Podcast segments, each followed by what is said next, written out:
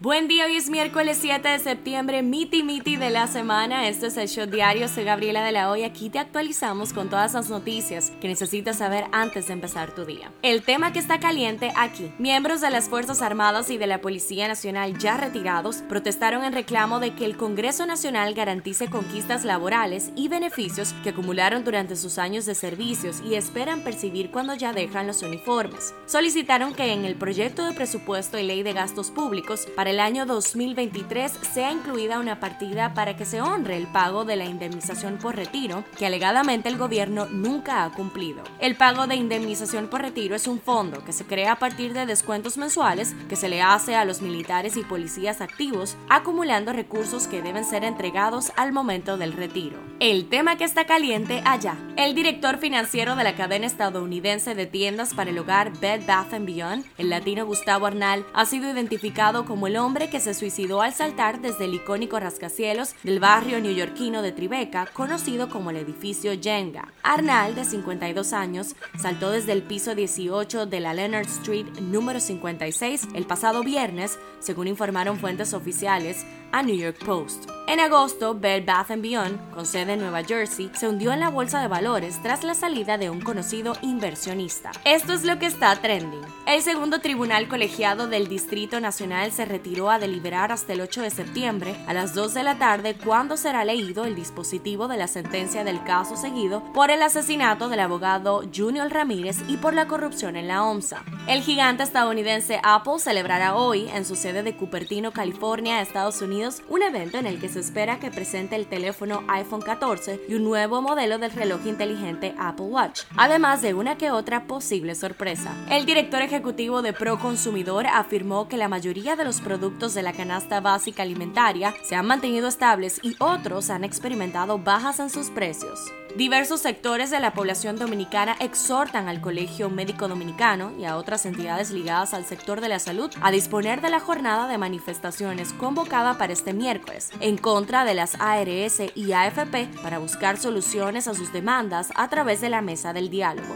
En las efemérides, cada 7 de septiembre se celebra el Día Mundial del Pelirrojo, característica física muy peculiar definida por su color de cabello. También el 7 de septiembre se celebra el Día Internacional del Aire Limpio por un cielo azul. Politiqueando un chin. El dirigente del Partido Revolucionario Moderno, Guido Gómez Mazara, manifestó que quien posibilita y garantiza el mantenimiento del partido a la cabeza del Poder Ejecutivo es otro candidato y no que repita en la boleta electoral el presidente Luis Abinader. El director general de aduanas, Eduardo Sanz Lobatón, presidirá el comité organizador para el torneo de baloncesto superior del Distrito Nacional, para el torneo que inicia el próximo miércoles 14 de septiembre. Un shot deportivo. Jimmy Gibre, el piloto dominicano, pasó a la final del campeonato Porsche Sprint Challenge. Gibre sigue dominando la tabla del campeonato en primer lugar. Pasa en TNT paz en el mundo. La policía de Canadá sigue en la búsqueda de uno de los sospechosos del apuñalamiento masivo, que dejó 10 personas muertas y 18 heridas el pasado domingo, luego de encontrar al otro hombre presuntamente responsable muerto.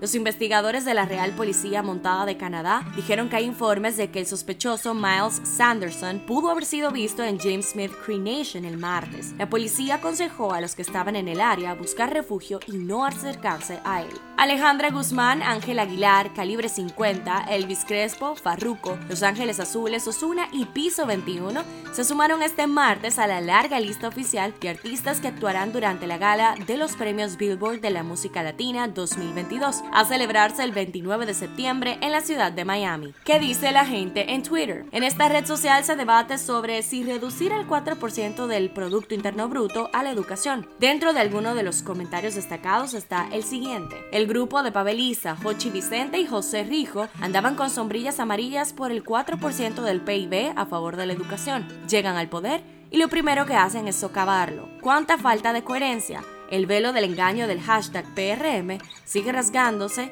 mientras que el pueblo abre los ojos. En un contraste, de poco sirve destinar el 4% del PIB a educación sin buena planificación y ejecución. Si no hay gerencia, podrán destinar el 10% y nada cambiará.